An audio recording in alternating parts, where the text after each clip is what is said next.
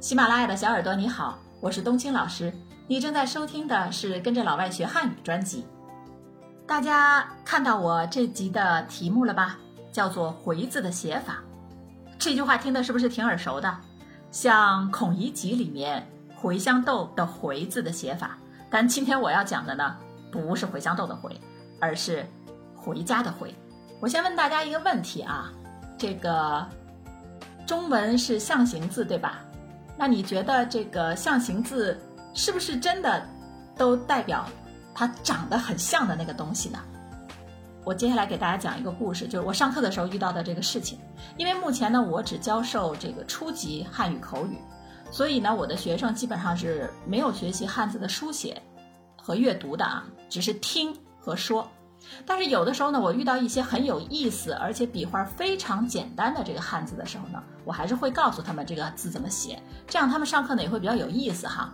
比如说日啊、月呀，像这种典型的这个象形文字，我都会告诉他们，哎，原来是个圆的，中间点个点儿就是太阳，然后呢画成月亮的形状，那它就是月亮。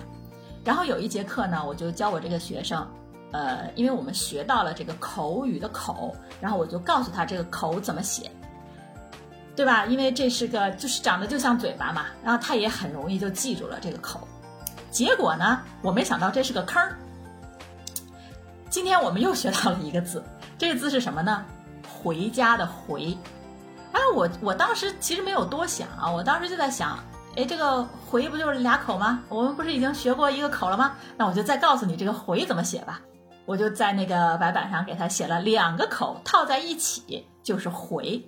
然后没想到这个学生看了这个字之后，然后又听了这个解释之后，哈，就就居然哈哈大笑起来，而且是停不下来的那种笑。然后我就觉得很奇怪，我说你为什么笑啊？然后他说这个他觉得非常的 funny，啊，就是非常的有意思。他就问我说，为什么回字是两个口套在一起？它跟嘴有什么关系吗？而且还是两张嘴。说实话，我当时备课没有背，所以我一下子就傻眼了。我本来没想给他解释这个“回”字儿的，根本就是一时兴起，然后想起来我们教过口字，我就告诉了他这个“回”字儿怎么写，又挖了个坑。然后因为备课我也没背，所以我也不知道。那实话实说嘛，真的是当时觉得这个书到用时方恨少啊，尴尬了一下。那我只好实话实说，我说我也不知道为什么是两个口放在一起，应该是这个因为年代久远，它可能产生了一些。变化啊，我不知道。老师学生呢，这个很 nice 啊，他也没有追究。但是我自己呢，又放不下这个问题了。于是我回家呢，就开始查资料。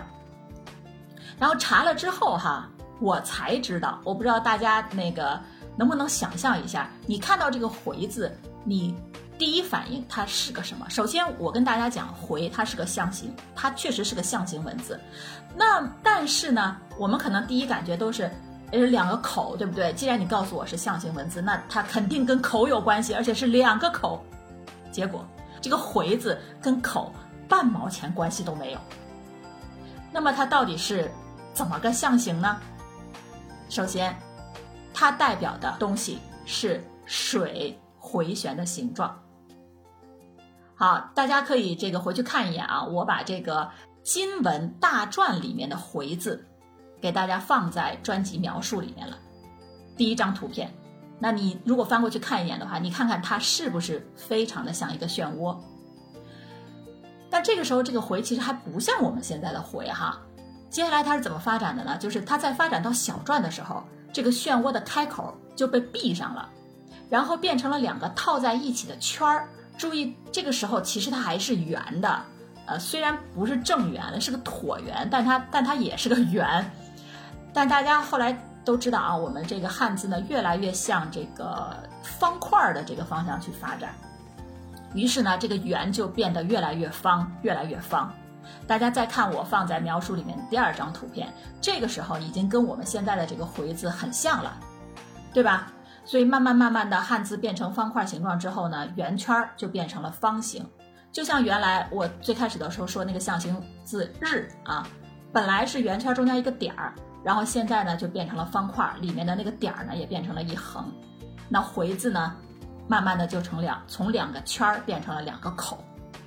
你看啊，就是因为这个学生的一个提问，让我重新认识了“回”字。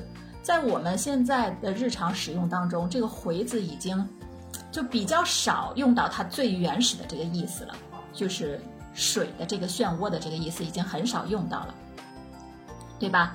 那就因为学生的这样一个提问，我呢又重新认识了这个“回”字，非常有意思，跟我原先自以为的啊完全不一样。今后我再也不会跟别人解释说“回”是两个口了，不然这又是给自己挖坑。啊，那好啦，因为我学生的提问，我们一起又重新认识了一个汉字。